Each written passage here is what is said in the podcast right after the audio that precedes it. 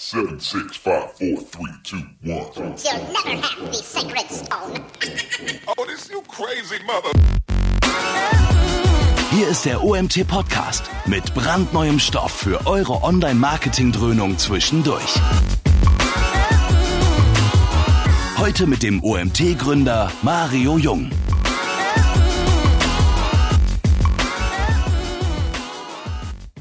Ja, hallo. Nach einer kurzen Pause, ich glaube, wir hatten jetzt zweieinhalb Wochen kein Webinar, melden wir uns zurück mit Fabian. Fabian seht ihr im Hintergrund, Fabian hein, Hans von Lieb. Ähm, zu dem erzähle ich gleich etwas. Ich freue mich auf jeden Fall, heute wieder so viele begrüßen zu dürfen, die Bock haben auf das Thema. Es gab nach dem letzten Webinar relativ viele Rückfragen ähm, bezüglich unserer Konferenz an alle, denen ich noch nicht geantwortet habe und die heute wieder dabei sind, das tut mir sehr leid. Ich habe sehr viel zu tun gehabt die letzten zwei Wochen, dank der Abstimmung mit den Speakern und das ganze Thema Early Bird äh, Abwicklung. Ich werde das aber alles jetzt im Laufe der Woche noch beantworten und möchte an der Stelle mich dafür entschuldigen, dass der eine oder andere seit zehn Tagen auf eine Antwort wartet. Komme ich aber jetzt zum Webinar von heute. Die, die nicht äh, davon betroffen waren, will ich nicht unnötig langweilen. Erstmal freue ich mich, den Fabian zum vierten Mal schon begrüßen zu dürfen bei uns. Also ein sehr gern gesehener Wiederholungstäter. Fabian, herzlich willkommen. Und ähm, wer Fabian noch nicht kennt von euch, ähm, ja, Conversion Analyst von Leap. Leap solltet ihr mittlerweile kennen. Das ist, glaube ich, das zehnte oder zwölfte Webinar, das sie bei uns halten. Als Team eine Partnerschaft, die mir sehr am Herzen liegt, weil sie sich sehr engagieren, sehr viel Content bei uns liefern, der auch sehr gerne gesehen wird und konsumiert wird, was die Zahlen zeigen. Und dementsprechend freue ich mich heute, das nächste Thema A- und B-Testing ähm, versus Personalisierung präsentieren zu können.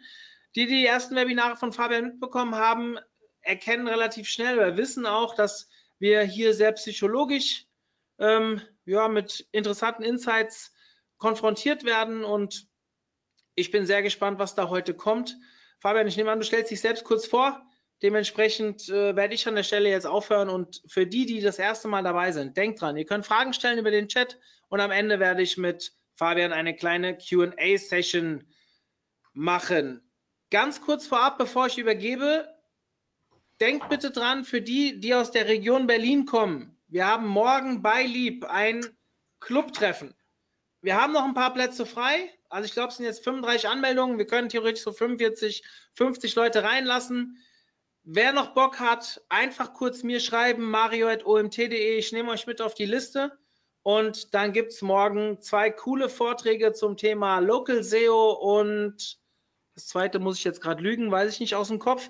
Ähm, aber auch ein SEO-Thema. Es wird morgen ein bisschen SEO-lastig, aber es kommen coole Leute. Es gibt frei Pizza, frei Getränke und ich bin auch da. Ich fliege auch morgen früh rüber und wir werden dann ja hoffentlich einen schönen Abend miteinander erleben. Fabian, die Bühne gehört dir. Viel Spaß bei dem Webinar. Wir hören uns am Ende wieder. Vielen Dank, Mario. Ja, ähm, genau, heute geht es um AB-Testing versus Personalisierung. Ich würde kurz auf die Hürden eingehen und wie man damit umgehen kann. Ähm, genau, nochmal ganz kurz zu mir. Mario hat gerade schon ein bisschen was erzählt. Ich bin Senior Conversion Analyst bei Leap, ähm, habe vorher in der strategischen Werbeplanung gearbeitet, meinen Master in der Wirtschaftspsychologie gemacht vorher und par parallel in Dubai gearbeitet zum Beispiel genau, meinen Bachelor in der Medienwirtschaft gemacht. Das ganze Wissen nutzen wir jetzt sozusagen, um Internetseiten zu optimieren. Ähm, genau, so psychologisch wird es gar nicht heute. Ich würde heute eher tatsächlich ganz gerne mal auf so ein, zwei Fragen eingehen, die ich regelmäßig im Arbeitsalltag sehr häufig jetzt schon gehört habe. Ähm, genau, da sind wir auch schon beim Inhalt. Also es geht eben halt um AP-Testing versus Personalisierung. Da möchte ich gerne nochmal auf die Ausprägung von der Personalisierung selber eingehen und dann zum Schluss kommen wir zur Zusammenfassung und den Fragen. Genau, AB-Testing und Personalisierung. Mir ist eben halt aufgefallen, dass sehr viele Kunden, ähm, die ich so betreue, ja einfach, ähm, ich sag mal, das so ein bisschen synonym oder so ein bisschen ja, gegeneinander verwenden, ähm, synonym füreinander auch verwenden. Manche Kunden ähm, ja zum Beispiel auch Dinge gleichzeitig tun, ähm, und da vielleicht noch gar nicht so eine richtige klare Linie da ist. Und ähm, was wir letztendlich wollen, wir wollen mehr Conversions. Ähm, da sollte man vielleicht einmal abgrenzen, also was haben wir überhaupt für Daten, was wissen wir über die Nutzer und welchen Customer Lifetime Value haben wir. Das heißt, ganz am Anfang haben wir eine Phase, wo die Nutzer ganz einfach über so ein Massenmarketing angesprochen werden können. Das heißt, wir haben die Möglichkeit, die Nutzer immer, ja, also alle einheitlich anzusprechen. Darauf folgt eben halt die Phase, wo wir dann in die Personalisierung gehen und später auch die Personalisierung noch erweitern durch eine, ja, durch eine künstliche Intelligenz. Ähm, wann man jetzt wirklich, also das erste Learning hier ist eigentlich tatsächlich, dass man sagt, okay, ähm, erst muss die Basis von dem Ganzen stimmen. Also wir müssen die Funktionalität der Seite ähm, soweit aufgebaut haben, dass wir auch das AB-Testing, also dass wir eigentlich keine Ressourcen durch AB-Testing verschwenden. Ganz einfaches Beispiel. Ähm, ich hatte einen Kunde, der hat gesagt, hey, ich habe hier einen Bug auf der Seite, lass uns den nochmal testen.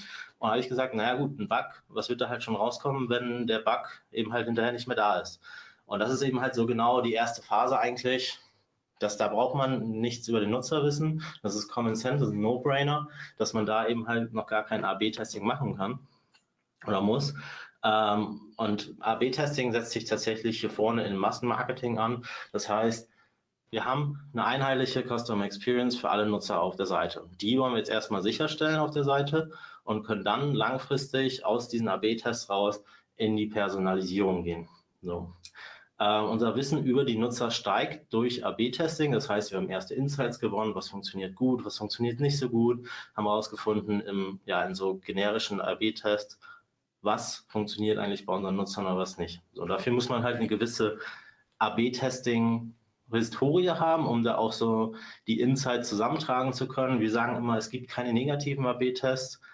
Selbst wenn eine Hypothese, eine psychologische Hypothese zum Beispiel, nicht so gut angekommen ist, können wir darauf auch zum, durch ein gutes Tracking Rückschlüsse auf, äh, ja, auf, auf andere Nutzer oder auf die Nutzermetriken schließen. Und geht dann hin und sagt dann eben halt, man fängt jetzt an, erstmal anhand des Wissens eine manuelle Personalisierung durchzuführen. Und wenn man dann nicht mehr weiterkommt, ja, es ist immer der Punkt, wann komme ich nicht mehr weiter mit AB-Testing. Ähm, wie gesagt, da muss man viel AB testen, viel personalisieren auch. Ähm, aber auch zum Beispiel so ein paar ja, ich sag mal, Benchmarks für sich selber im Hinterkopf haben. Also wann hat man so den Status quo erreicht? Ja? Das ist immer ein bisschen unterschiedlich von Branche zu Branche. Das heißt, wir haben zum Beispiel, ja, im Bankenbereich ist eine Conversion Rate von 25 Prozent durchaus möglich. Oder wenn man eine Eigenmarke ist wie Nike, da gehe ich davon aus, dass man dadurch, dass man viele Brandanfragen hat, rein theoretisch auch eine gute Conversion Rate hat, also im Sinne von um die 15 Prozent. Wenn man aber ja, im B2B-Bereich unterwegs ist und Leads einsammelt, also reine klassische Kontaktanfragen mit Preisanfragen zum Beispiel, dass man da eine 1 bis 1,5 Prozent hat. Und da muss man sich jetzt halt überlegen, wo bin ich mit meinem, mit meiner Marke beziehungsweise mit meinem Produkt? Bin ich da im Mittelfeld unterwegs? Ähm, ist das realistisch? Bin ich gut oder auf das, ähm, mit einer Seite unterwegs oder weniger gut? Ja. Und wenn man schon sehr gut unterwegs ist, erst dann macht es eben halt Sinn, in die Personalisierung zu gehen. Ähm, wie gesagt, viele Kunden, die ich habe, machen das parallel und machen das kreuz und quer, Optimierung, äh, AB-Testing, Personalisierung, nichts baut so lange darauf auf. Wichtig ist eben halt, dass man sich darüber klar wird, dass man mit AB-Tests schon die, äh, ja, die, den Grundstein eigentlich für die Personalisierung legt und da eben halt in AB-Tests ein sehr gutes Tracking eben halt aufsetzen muss. Genau.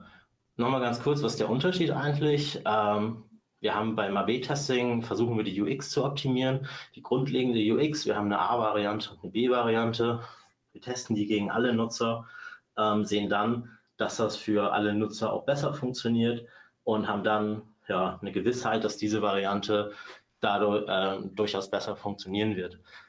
Nächster Schritt wäre jetzt, dass man eben sagt, okay, wir gehen jetzt weiter und äh, haben jetzt Daten eben halt erhoben, ähm, beziehungsweise in den AB-Tests schon das Tracking so weit eingerichtet, um hier weitere Daten zu erheben. Aber eben halt auch parallel zum Beispiel in Analytics-Tools, soweit das Event-Tracking, sodass man so diese ja, ich habe, äh, nenne das auch häufig digitale Körpersprache des, des Kaufverhaltens so ein bisschen abgreifen kann. Ja, das heißt, bei der Personalisierung haben wir grundsätzlich erstmal eine Phase, wo wir Data, also wo wir Daten sammeln.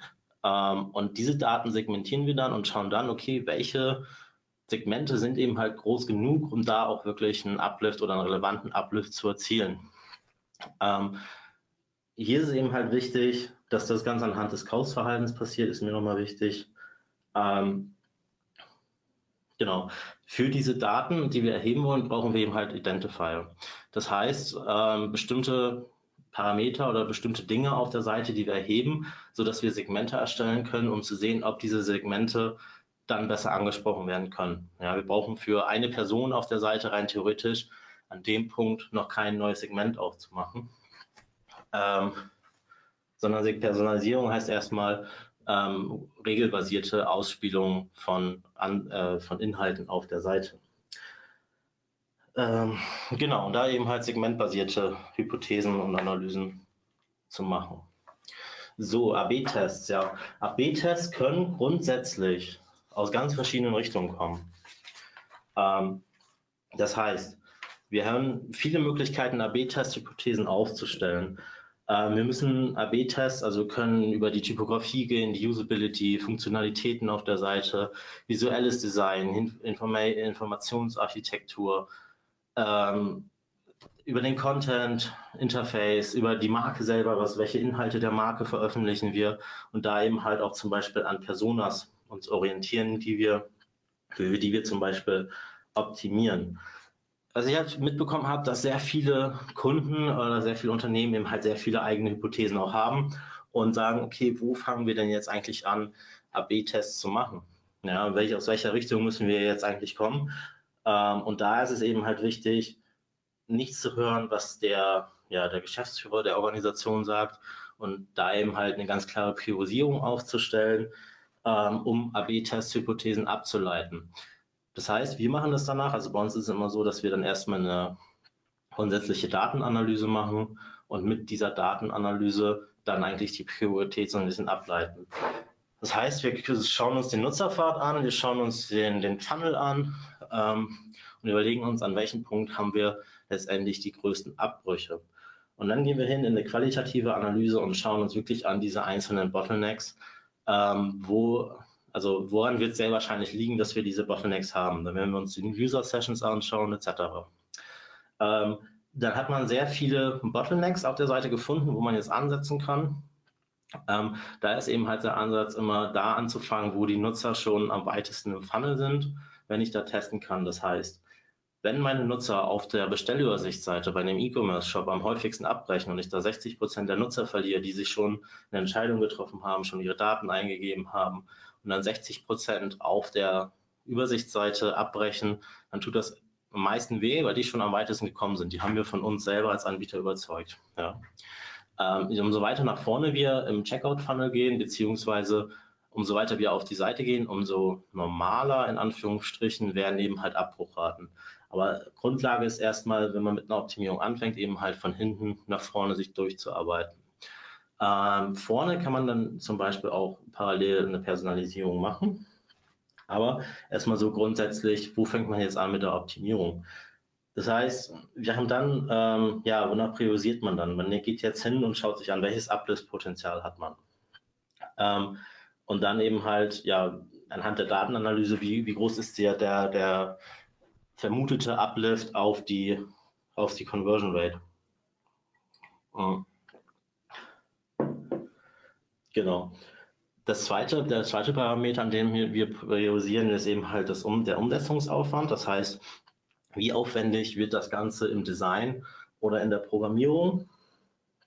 Ähm, oder eben halt auch, ja, wie tief sind die Nutzer schon zum Ziel vorgedrungen, also zum Sale zum Beispiel. Ähm, wichtig ist auch, sich zu überlegen, wie kontraststark ist eigentlich der Test, um zu sagen, ähm, ja, werden wir mit dem Test, also ist die Veränderung so klein, dass sie kaum merkbar ist, oder haben wir tatsächlich ein Potenzial da, ähm, ja, eine merkbare Veränderung zu erzielen und da eben halt dann auch eine Auswirkung auf die Downlifts äh, zu erzielen. Genau, wichtig ist eben halt, dass wir sagen, okay, wir können die, die, die Hypothese sehr gut begründen und da eben zu schauen, ja, wie stark ist diese Begründung eigentlich, ähm, um diesen Test durchzuführen. Und dadurch, aus diesen Metriken leitet sich dann eine, eine, ja, eine Priorisierung anhand ähm, der, der Testhypothesen ab, um so eigentlich eine, ja, eine Roadmap zu erstellen, die deutlich besser ist und da eben halt nicht nur auf Informationsarchitektur getestet wird, weil der Unternehmensführung, die Unternehmensführung sagt, okay, wir müssen unsere Informationsarchitektur bearbeiten. Ähm,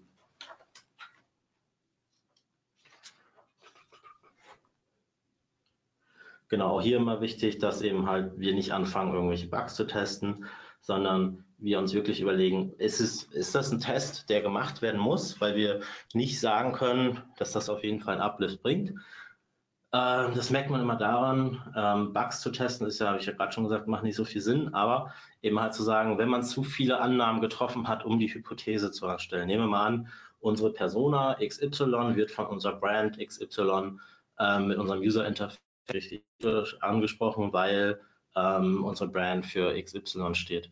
Und wenn man so viele Annahmen da reinsetzt, so viele Unbekannte, dann ist die Hypothese auch recht unklar. Ähm, das ist zwar schön und gut, aber man muss dann schon schauen, dass man sehr konkrete Hypothesen aufstellt und sagen kann, okay, wir können das hier auch ganz klar begründen. Ähm, Im Vergleich dazu geht es bei Personalisierung nicht so stark um Usability, auch um Usability, das schwingt da alles mit, aber ähm, AB-Testing ist eben halt ein zentraler Bestandteil von Personalisierung. Ähm, genau, was macht man letztendlich bei der Personalisierung? Wir haben, also das ist unser Vorgehen in der Agentur. Wir machen erstmal eine Analyse. Wir haben ja gesagt, wir müssen erstmal ein Tracking einrichten, Daten erheben, ja, also die digitale Körpersprache des Kaufverhaltens, des antizipierten Kaufverhaltens so ein bisschen auf der Seite äh, mitnehmen und sich dann auch überlegen, okay, macht es Sinn, hier wirklich einen AB-Test zu machen oder die Personalisierung direkt umzusetzen? Im besten Fall macht man erstmal einen AB-Test und stellt eben halt ja audience-basierte Hypothesen und Test-Roadmaps auf. Das heißt, in dem Fall, ähm, man muss sich über, überlegen, welche Segmente hat man, man, auf die man personalisieren möchte. Ähm, und wonach werden diese Segmente aufgestellt? Ist das Segment dann immer noch groß genug, um sie durch einen AB-Test zu validieren? Ähm, beziehungsweise auch die Hypothesen, da ist es nochmal ganz besonders relevant, sich zu überlegen, was ist denn sozusagen meine Audience, für die ich personalisieren will, aber was ist denn auch die Nicht-Audience, für die ich personalisiere, also für welche Audience will ich nicht personalisieren. Das heißt, ich habe eigentlich eine, ja, meinetwegen eine Zielgruppe und eine nicht definierte Masse. Ja, man kann auch sagen, man hat zwei Zielgruppen. Ich gehe gleich mal ein Beispiel darauf ein, was das ungefähr bedeutet. Ähm, und dann eben halt zu so sagen, okay, wir haben jetzt Hypothesen, die eben halt für diese Audience, für diese eine Audience gemacht werden muss. Wenn wir jetzt zum Beispiel sagen, wir haben wiederkehrende Nutzer auf der Seite und die kennen die Marke schon oder die, das Produkt oder die, die, die kennen sich einfach schon auf, auf der Seite. Wir haben neue Nutzer auf der Seite, die kennen sich nicht nur so gut aus. Dann könnte jetzt eine Hypothese sein, wir müssen neuen Nutzern mehr Vertrauen auf der Seite geben, anstatt Wiederkehrenden. Wiederkehrende können wir zum Beispiel direkt mehr Produktinformationen geben. So. Jetzt müssen wir das aber für beide Audiences AB testen, weil wir nicht genau wissen, ob die Personalisierung tatsächlich sinnvoll ist, um diesen, äh, um da kein Potenzial zu verschenken. Weil es kann ja sein, dass zum Beispiel ja, Ecomi-Logo auch für neu, äh, für wiederkehrende Nutzer sehr gut funktioniert. Also das ist ein sehr banales Beispiel. Ähm, genau, das heißt, man muss eben halt sich überlegen, für welche Audience äh, baut man jetzt letztendlich die Personalisierung. Ist das Segment groß genug, sodass eine Personalisierung, dass sich der Aufwand auch lohnt? um dann ähm, sich zu überlegen, wer ist von dieser Personalisierung noch betroffen. Das heißt, wo kann sich das gegebenenfalls auch negativ auswirken, diese Personalisierung.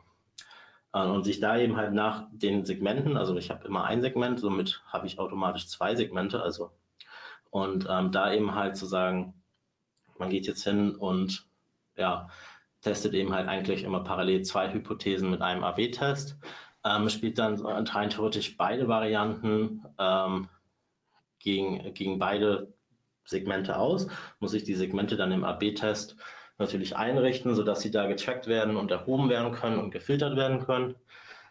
Ähm, genau, und geht dann nach dem AB-Test eigentlich in die Auswertung und schaut sich an, ob die, Segment, die Personalisierung eigentlich wirklich Sinn macht. Wenn die Personalisierung Sinn macht und wir nur über einen personalisierten, über eine personalisierte Ausspielung, also in den Segmenten, ein Uplift erleben, dann macht es eben halt Sinn, die Personalisierung auch wirklich umzusetzen und langfristig zu monitoren. Genau. Das Ganze mal an einem Beispiel.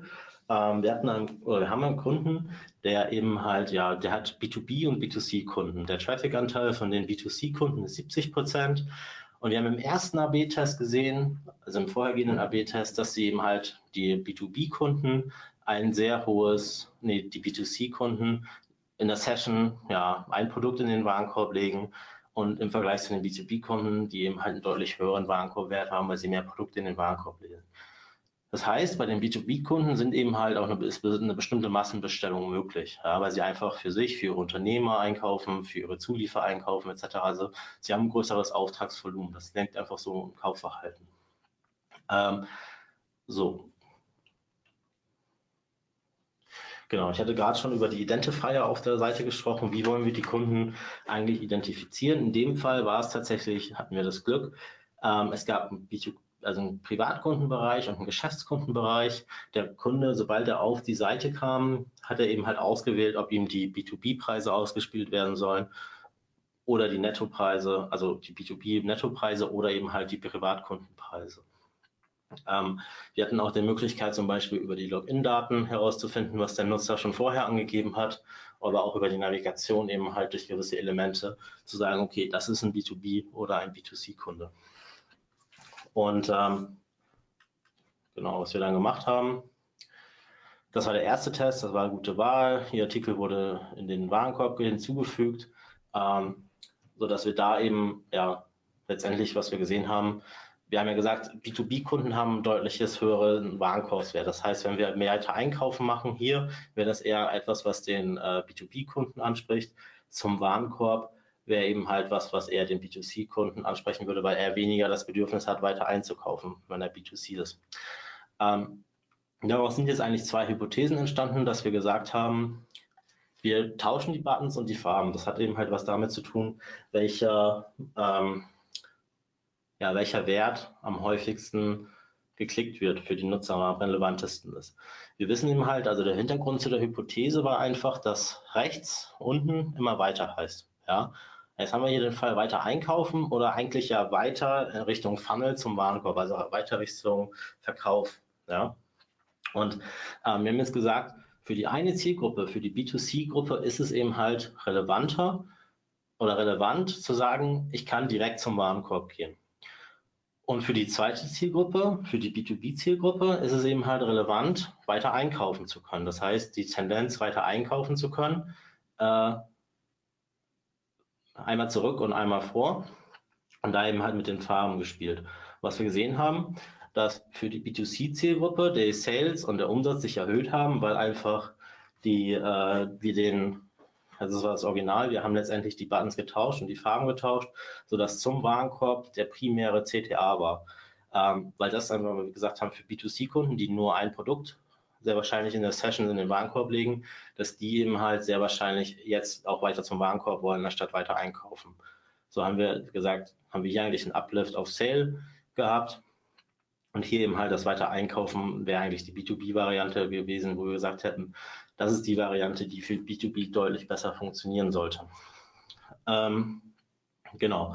Für B2B war interessant, dass da eben halt auch viele Nutzer, also die Gewinnervariante war weiter einkaufen links also wieder zurück eigentlich. Ähm, wenn man sich das mal so nach der Verortung auf der Seite weiter einkaufen, der prägnante CTA, aber eben halt zum Warenkorb auch deutlich äh, weitergehen kann. Und letztendlich ist es jetzt so ausgespielt, dass zum Warenkorb, also dass diese Variante für B2C ausgespielt wird, diese Variante für B2B, wenn die Nutzer hier sich eben halt für Privat oder Unternehmen entscheiden oder eben halt auch für Privat- oder Geschäftskunden um in der Auswahl entscheiden. Und ähm, das meine ich eben. Wir haben beide Varianten letztendlich für beide Zielgruppen ausgespielt, weil es hätte ja sein können, dass ähm, die B2B-Zielgruppe auch die Variante bevorzugt, die eben halt ja, für B2C besser ist. Ähm, aber hier haben wir halt deutlich gesehen, okay, hier macht die Segmentierung oder die Ausspielung über Segmente eben halt Sinn, weil wir, wenn wir die B2C-Variante für B2B ausgespielt hätten, hätten wir hier einen deutlichen Uplift erzielt.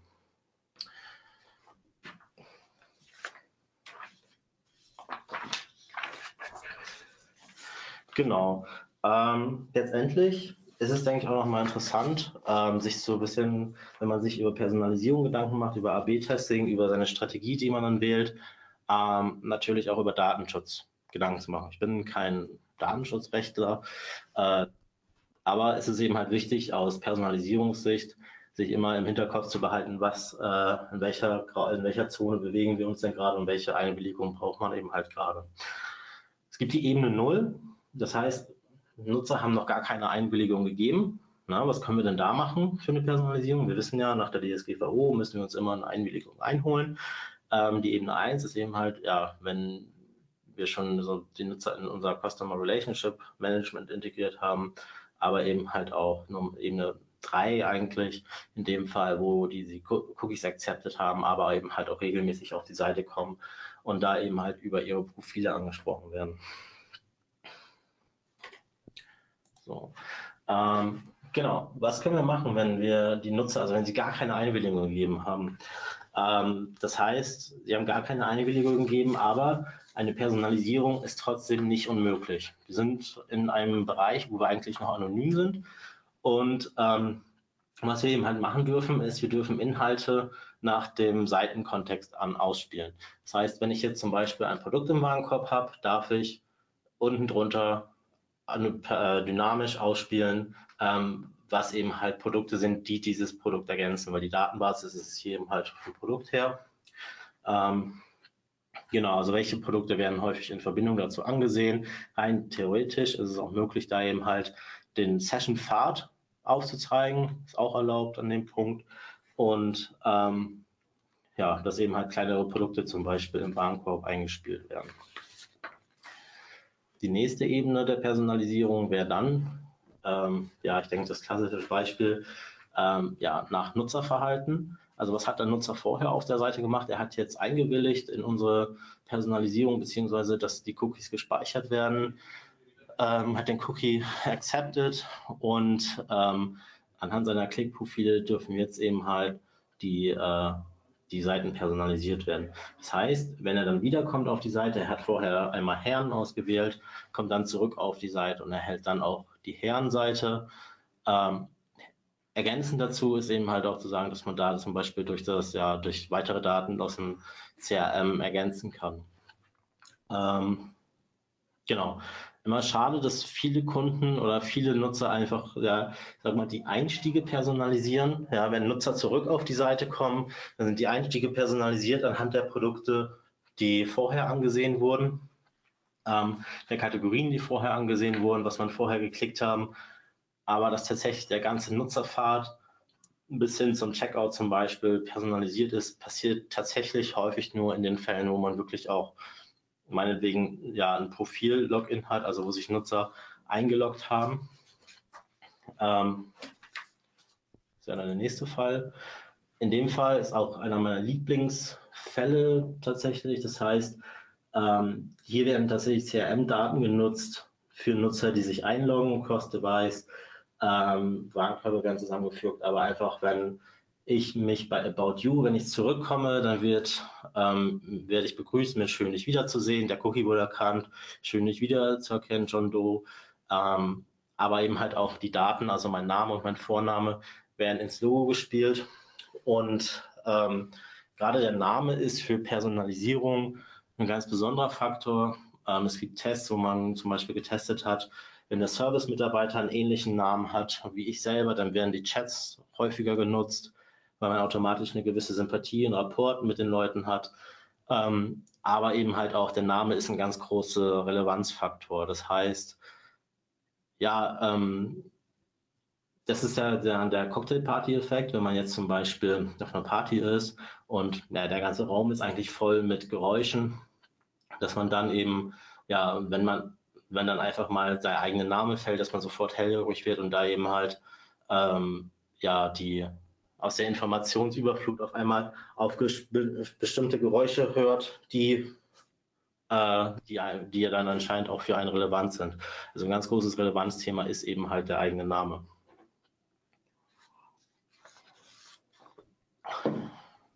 So, das, war, das waren die drei Ebenen der Personalisierung. Jetzt möchte ich nochmal auf den Reifegrad der Personalisierung eingehen.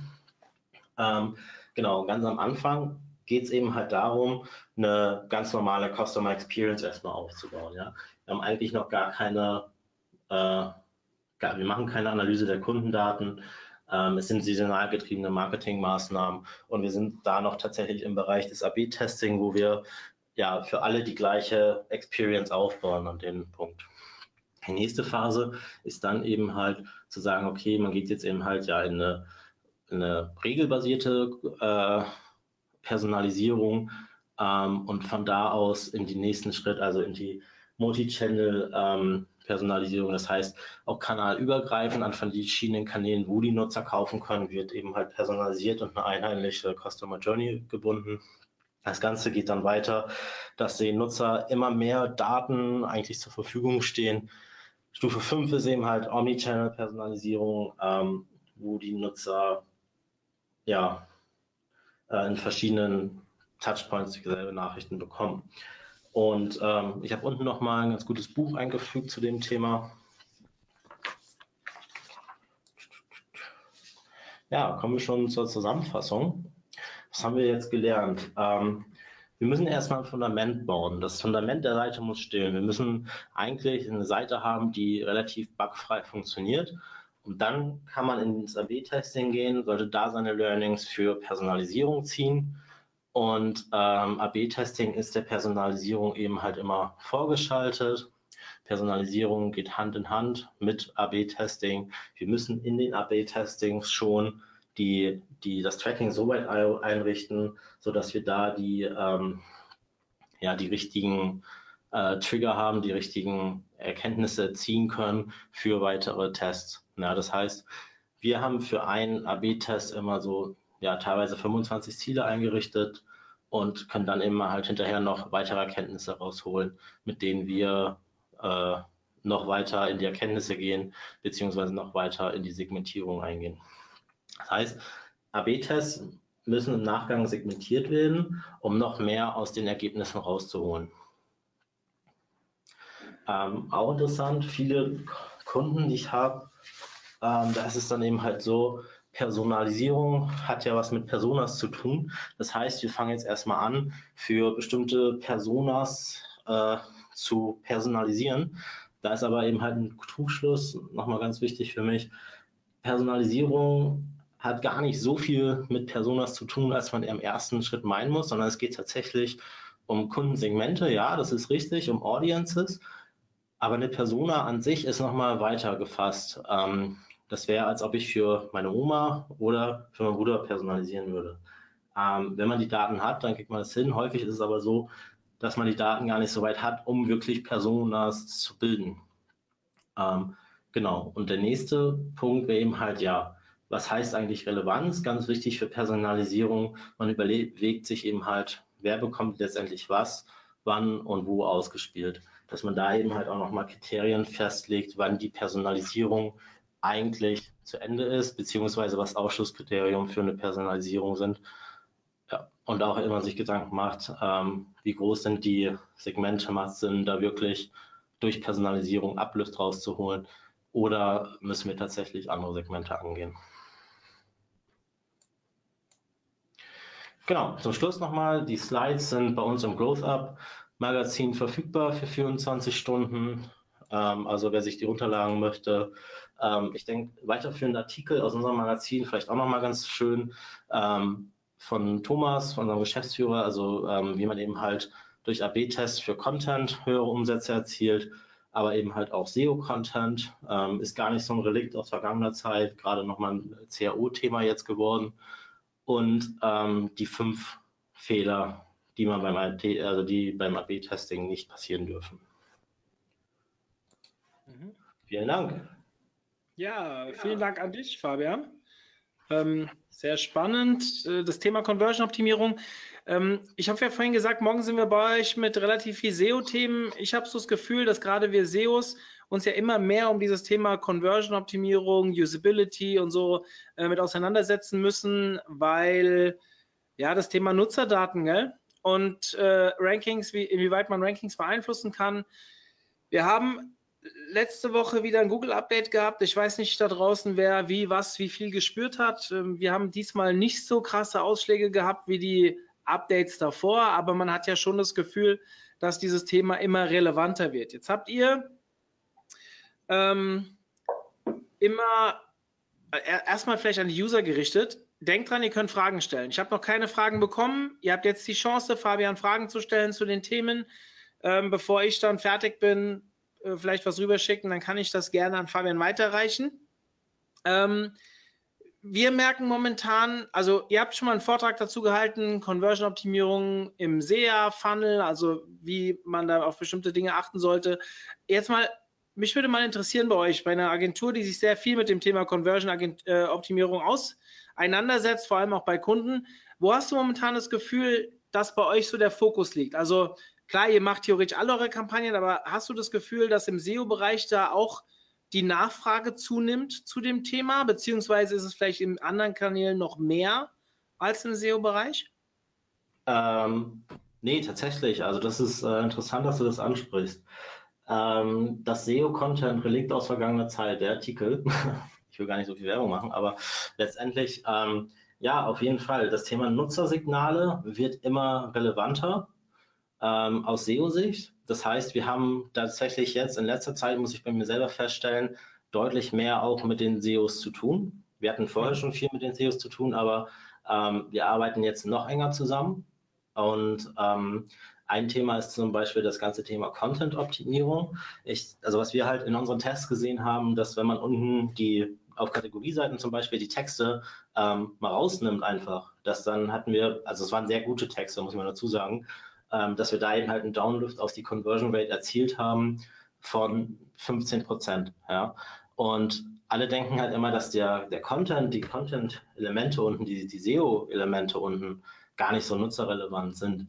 Aber ähm, da ist tatsächlich so der Punkt, wo ich jetzt sagen würde, nee, ist nicht so. Da, wie gesagt, wir haben Tests gemacht, die gezeigt haben, ah, okay, 12% Downlift. Ähm, ohne jetzt irgendwelche Ranking-Faktoren mit einspielen zu lassen, aber 12% Downlift auf die Makro-Conversion Rate, äh, auf den gesamten Funnel, ist schon eine Ansage so.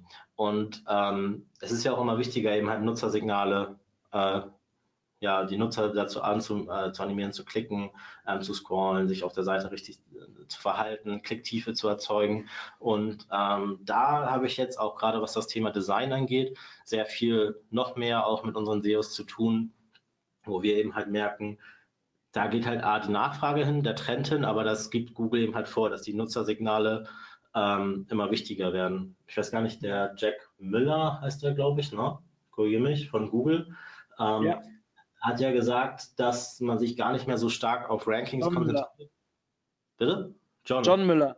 John Müller, genau. Er hat ja in seinem Vortrag damals gesagt, man soll sich gar nicht mehr so stark auf Nutzersignale konzentrieren, sondern eben halt tatsächlich nee, gar nicht mehr auf die Rankings konzentrieren, sondern jetzt eben halt noch stärker auf die Nutzersignale konzentrieren. Und das ist für uns jetzt immer mehr und mehr auf dem Punkt, wo wir eben halt anfangen, jetzt auch zu optimieren auf Nutzersignale, um eben halt SEO da in die Karten zu spielen. Hm. Ähm, ich finde das Thema mega spannend. Kannst du nochmal auf die Folie gehen mit deinen Kontaktdaten? Da wird, wird gerade nachgefragt in der, äh, im Chat. Ähm, ich finde das deswegen so spannend. Also es gibt ja eine breite Diskussion darüber, ob Nutzersignale wirklich direkt äh, ein Ranking-Faktor sind oder nicht. Und da gibt es ja die unterschiedlichsten Meinungen, die Diskussionen, die oftmals von ähm, zum Beispiel vom Olaf Kopp auf Facebook relativ häufig und sehr intensiv geführt werden. Das könnt ihr, wenn, also an der Stelle vielleicht mal eine Empfehlung, wenn ihr euch gerne sehr strittig über, strittig nicht negativ gemeint, ganz im Gegenteil. Ich finde es sehr, sehr ähm, positiv. Wenn ihr im Olaf folgt auf Facebook, dann kriegt ihr sehr häufig Diskussionen mit, an denen er sich beteiligt, beziehungsweise die er selbst losstart, äh, lostritt. Und da geht es häufiger auch um dieses Thema. Und ich finde das so spannend deshalb, weil wir uns beim OMT sehr intensiv durch bei unserem Relaunch im Januar mit diesem Thema beschäftigt haben. Wir haben sehr viel im Rahmen, zum Beispiel haben wir die breite äh, breiten Spalten unserer Texte, also das waren relativ breite äh, Texte zu lesen, wo man auch richtig den Kopf bewegen musste, haben wir sehr eng gemacht, sind jetzt irgendwie auf 75 Pixel gegangen und haben festgestellt, dass dadurch einfach 30 Prozent längere Verweildauer auf den Texten ist. Und einfach nur, weil die Leute es angenehmer finden, so einen Text zu lesen, die müssen den Kopf nicht mehr bewegen. Natürlich passiert auch viel im Unterbewusstsein, aber ein Thema, mit dem ihr euch unbedingt auseinandersetzen so solltet, wenn ihr ich spreche jetzt immer von SEO, weil ich mich damit am meisten auseinandersetze. Aber wenn ihr da es schafft, die, die, die Nutzerdaten zu verbessern, ob es ein direkter Ranking-Faktor ist oder ein indirekter, ist total egal. Es gibt Auswirkungen auf eure Rankings, auf eure Click-Through-Rates und so weiter und so fort. Und dementsprechend beschäftigt euch damit. Ja, A-B-Tests, total wichtig. Und gerade wenn es um den Design des Contents geht, also wir haben hier intern Richtlinien aufgestellt, das wird bei euch ähnlich sein, wie ein Content aufgebaut werden muss, wie oft Elemente erscheinen müssen, wie viel äh, äh, Text maximal am Stück sein darf und so weiter. Und wir merken halt, seit wir das wirklich stringent umsetzen, ähm, gehen halt massiv die Nutzerdaten nach oben und auch die Rankings. Kann sich ja jeder von euch anschauen, wie der OMT in der Sichtbarkeit ähm, sich bewegt und das einfach mal für sich nachverfolgen. So, jetzt sind ein paar Fragen reingekommen, Fabian. Ja. Ähm, ich lese einfach mal vor. Wir überlegen in unserem Relaunch direkt mit Personalisierung zu arbeiten. Macht es Sinn, dies direkt im Relaunch mit einzusetzen, wenn wir vorher noch keine A-B-Testings gemacht haben? Hallo? Hörst du mich? Hallo?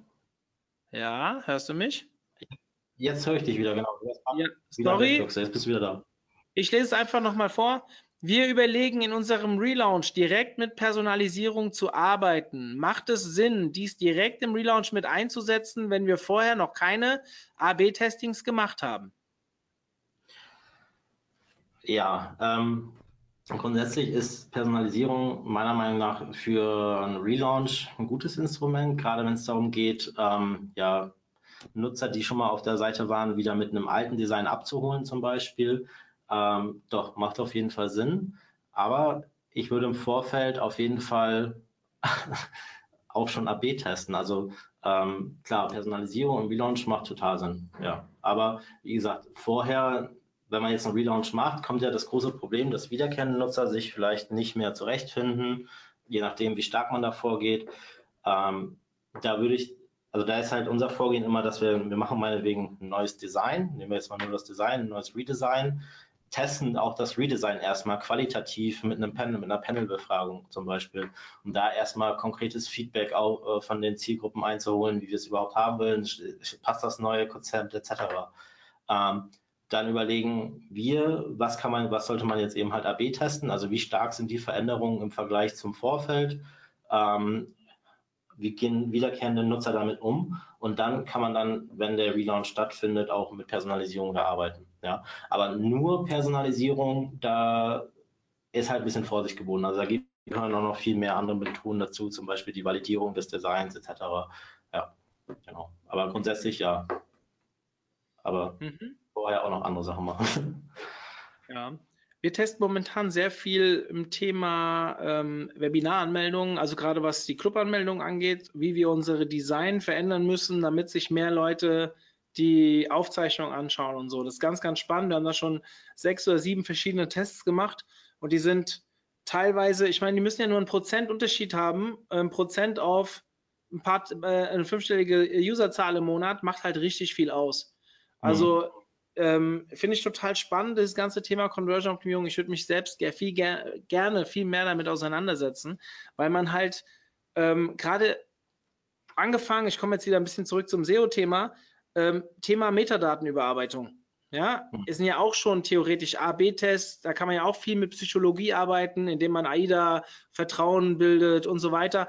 Und man kann halt gerade im SEO-Bereich, wo es ja immer heißt, ihr habt eine lange Strecke, bis der Traffic kommt, äh, ihr müsst äh, sehr langfristig denken. Aber wie oft haben wir Kunden, die ganz neu zu uns kommen schon sehr viel Traffic haben, wo man halt wirklich mit einfachen, auch psychologischen Hebeln die Nutzerdaten verbessern kann und so halt sofort einen Impact auf die SEO-Zahlen bekommt.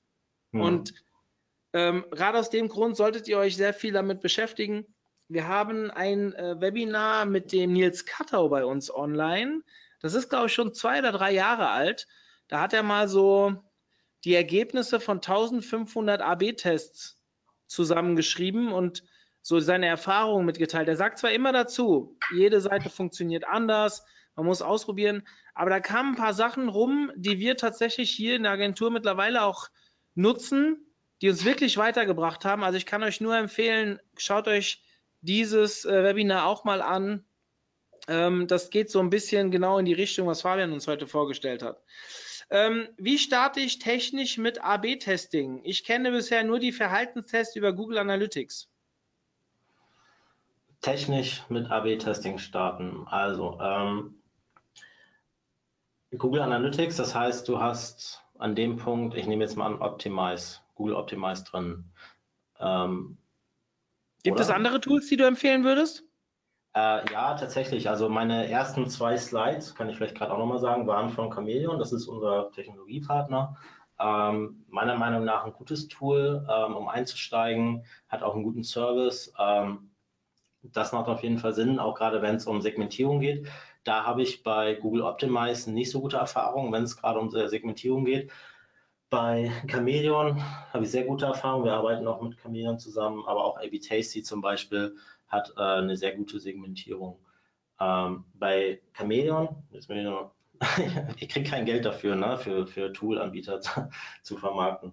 Ähm, aber grundsätzlich Chameleon ist halt auch sehr leicht auf eine Personalisierung zu erweitern. Man kann Chameleon auch für äh, Personalisierung von E-Mail zum Beispiel verwenden oder eben halt auch später, wenn man eine künstliche Intelligenz einsetzen will, äh, Chameleon da auch Möglichkeiten. Also da, wir arbeiten halt mit Chameleon, ähm, vorher auch mit IP Tasty. Und letztendlich ist ja so, der Code wird implementiert. Bei uns ist es so, wir haben Programmierer, mehrere Programmierer, die eben halt ähm, ja, das ganze das Setup machen, das Tracking-Setup in den Tests machen. Ähm, grundsätzlich empfiehlt es sich halt auch vorher mal einen AA-Test zu machen, um zu schauen, ob man nicht Signifikanzen hat, ohne eine Veränderung auf der Seite gemacht zu haben, ob das Tool richtig funktioniert.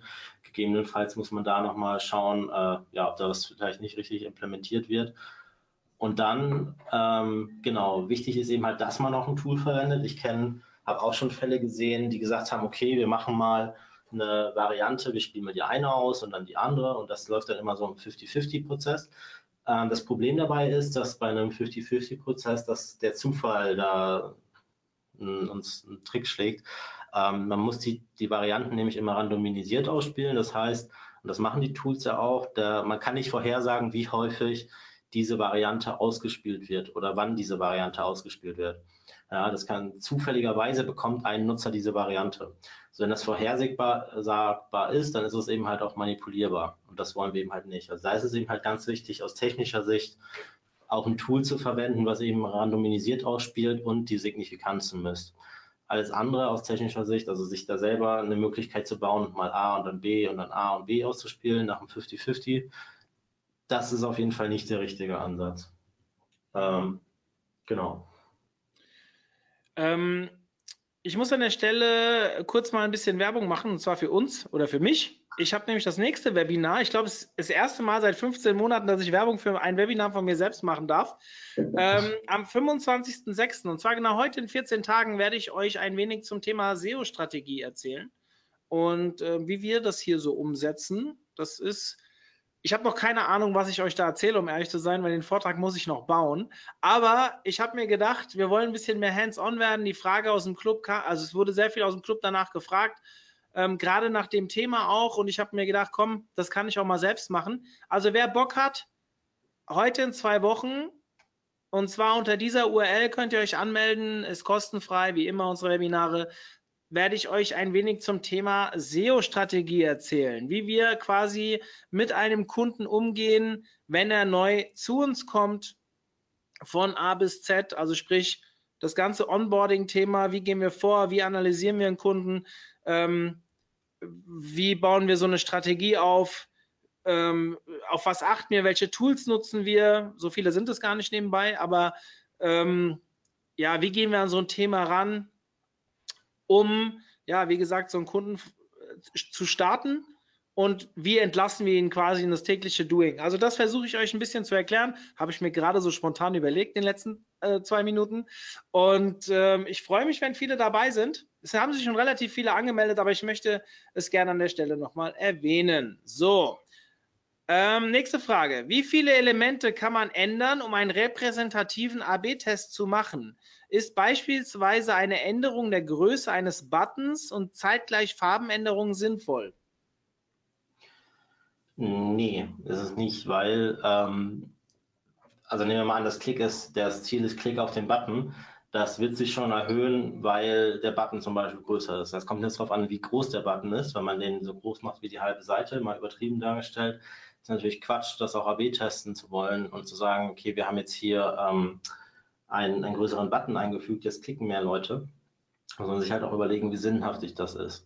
Ähm, grundsätzlich äh, tauschen wir immer ein, eine Variante, also ein, eine Variable in dem Test aus, um dann auch ganz klar nachzuvollziehen können, ähm, welche Änderung letztendlich den Erfolg gebracht hat. Zur Buttonfarbe grundsätzlich, ähm, da ist es halt, also wir haben da so, so ein paar Regeln uns aufgestellt zur Buttonfarbe grundsätzlich, wo wir sagen, dass die Buttonfarbe nicht nur eine Buttonfarbe zu ändern, sondern es muss eben halt konsistent über die User Journey immer alles Klickbare einheitlich sein dann äh, muss es eine aktivierende Farbe sein und es muss einen guten Kontrast zum Rest der Seite haben und eben halt passend zum, zum Hintergrund der Seite, also zum Gesamtbild der Seite sein, sodass der Call to Action immer einheitlich ist und auffällt.